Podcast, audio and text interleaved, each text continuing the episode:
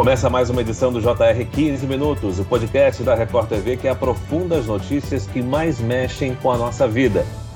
O Ministério da Saúde iniciou a campanha de multivacinação com foco na prevenção da poliomielite, também conhecida como paralisia infantil. A doença está erradicada no Brasil desde 1994, mas o surgimento de casos em países como Israel e Moçambique, no continente africano, deixa as autoridades de saúde em alerta. A campanha, que vai até o dia 9 de setembro, também vai tentar reduzir o número de crianças e adolescentes menores de 15 anos que não receberam as vacinas previstas no Plano Nacional Nacional de Imunização. Quem pode se vacinar contra a polio? Por que a cobertura vacinal vem caindo ano a ano? E por que é importante tomar todas as vacinas? No 15 minutos de hoje, vamos esclarecer essas e outras dúvidas com o pediatra e epidemiologista do Grupo Pardini, membro da Sociedade Brasileira de Imunizações, José Geraldo Leite Ribeiro. Bem-vindo, doutor. Olá, é um prazer estar aqui no podcast. Quem nos acompanha nessa entrevista é a repórter da Record TV, Giovana Rizardo. Giovana, a campanha Nacional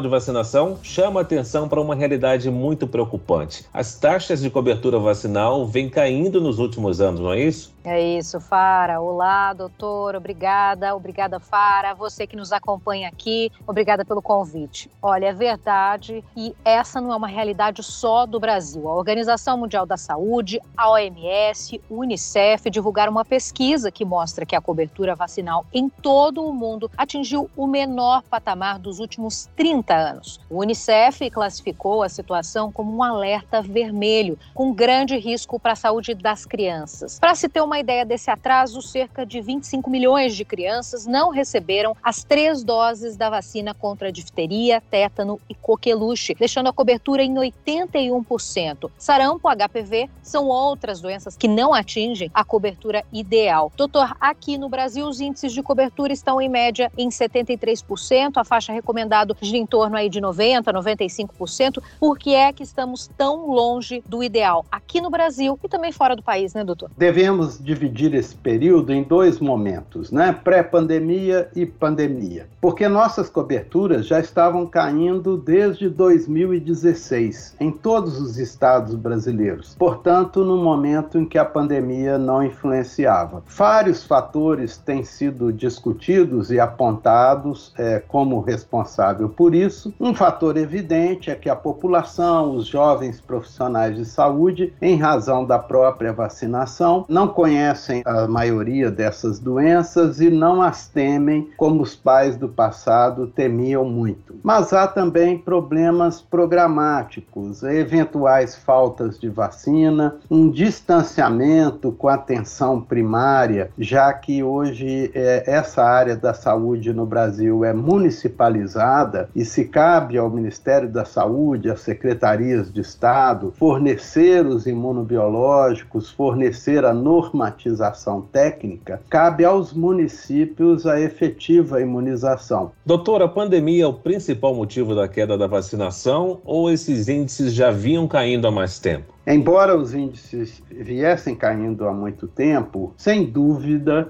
eles diminuíram muito mais ainda a partir da pandemia. É, essa é uma realidade. É, nós atingimos coberturas muito, muito baixas para o controle dessas doenças é, durante esses anos 20, 21 e 22. Estamos no mesmo caminho, né? Então é preciso mesmo um, um esforço para recuperar essas coberturas vacinais. Doutor, e a queda na cobertura facilita o retorno de doenças que já estavam erradicadas. É muito importante que os responsáveis mantenham a carteirinha de vacinação atualizada e façam o controle disso? Não tem dúvida. Isso não é teórico. Né? É, nós tínhamos, por exemplo, no Brasil, um certificado de eliminação do sarampo e nós já estamos há mais de dois anos com sarampo circulando dentro do nosso território em vários estados. Então, se o sarampo voltou, é porque todas essas outras doenças imunopreveníveis podem voltar. Lembrando que só a varíola está erradicada no mundo. É, as outras doenças foram controladas pela boa cobertura vacinal no Brasil, mas os agentes estão todos circulando, ou em algumas idades do nosso próprio país ou no exterior. Doutor, seria incorreto dizer que a poliomielite está erradicada praticada no Brasil desde 94.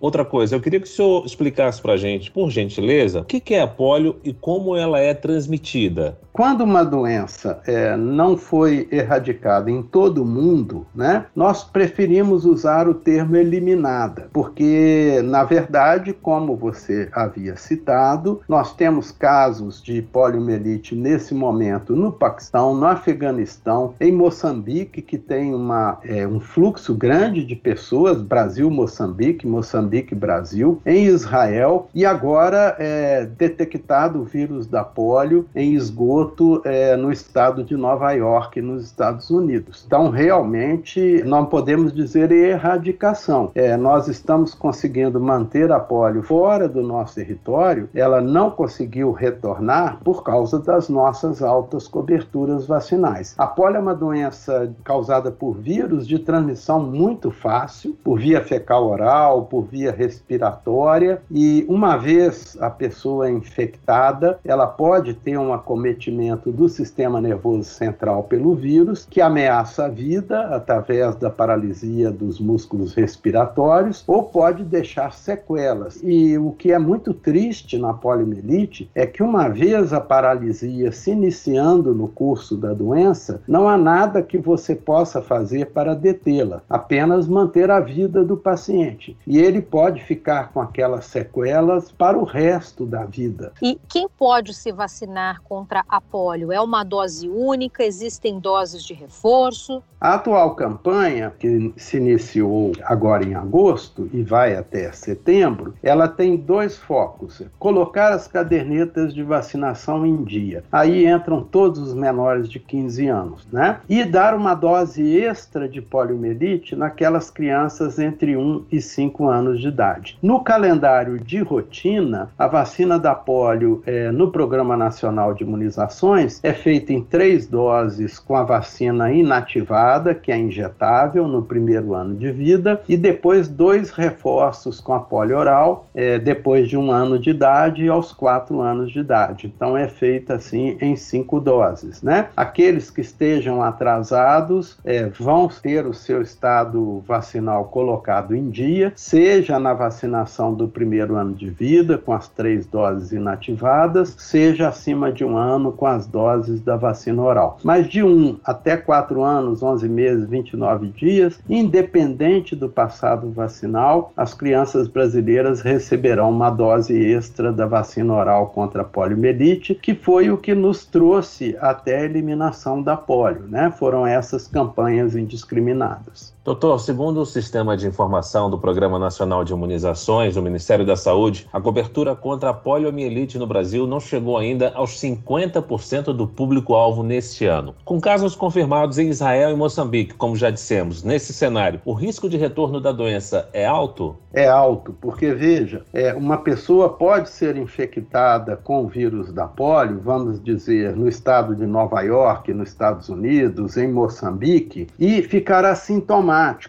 porque ele já foi vacinado ou teve infecções no passado, e entrar no nosso país sem nenhum sintoma. Nós temos uma ótima oportunidade agora, as unidades de saúde do Brasil inteira estão municiados com as vacinas, não só para polio, mas com todas as vacinas para colocar a vacinação em dia. No momento, nós temos uma dificuldade no Brasil apenas com a vacina BCG, as outras vacinas estão todas disponíveis, né? Então, uma ótima oportunidade para as famílias levarem suas crianças e seus adolescentes até 15 anos para atualizar logo essas cadernetas de vacina. Com certeza. A campanha multivacinação, então, tenta atualizar a imunização de crianças e adolescentes com idade até 15 anos. Doutor, em 2016, o Brasil recebeu da OMS o certificado de eliminação do sarampo. E agora a doença voltou. Vai dar para a gente recuperar esse certificado? Olha, o sarampo é uma das doenças infecciosas é, mais transmissíveis que nós conhecemos. É, ao dar aula, eu falava por brincadeira com os alunos menos, mas tem um fundo de verdade, que para você adquirir, por exemplo, uma meningite meningocócica, você precisa de um contato íntimo com o portador. Sarampo não. Se você der tchau do outro lado da rua, você pega sarampo. Porque mesmo depois que uma pessoa infectada abandona uma sala, um recinto, o vírus do sarampo fica ali transmitindo por cerca de 30 minutos. Se nós não corrigirmos essas coberturas vacinais, nós não vamos conseguir controlar o sarampo, ele vai só crescer. E o vírus do sarampo, como o HIV, ele invade nossas células de defesa e torna a pessoa que foi infectada suscetíveis a infecções gravíssimas. Doutor, quais são as outras doenças que podem retornar com a queda da vacinação? Hoje, o calendário do Programa Nacional de Imunizações é um dos mais completos é, do mundo, né? E ele previne contra uma série de doenças infecciosas muito graves. Eu gostaria de destacar aqui, além do sarampo da poliomielite, é, nós temos, por exemplo, a doença meningocócica, meningite meningocócica, que é gravíssima, que causa epidemias, e é, no Programa Nacional de Imunizações nós temos proteção para a principal causadora de doença meningocócica, que é a Neisseria meningitis do grupo C, proteção para difteria, coqueluche em crianças pequenas, é uma doença gravíssima, né? E destacaria é, nos adolescentes a vacina HPV. A cada cerca de duas a quatro horas morre uma mulher brasileira por câncer de colo do útero. E nós temos dificuldade em implantar programas de prevenção adequados. A vacinação é uma grande oportunidade de nós diminuirmos as mortes por câncer de colo do útero. Então veja, nós temos uma vacina que protege contra câncer, contra um dos principais tipos de câncer que levam à morte no Brasil. E a vacina está sobrando lá na unidade de saúde. Então é muito importante essa faixa etária de 9 a 15 anos, de meninos e meninas, porque o HPV não causa só câncer de colo do útero,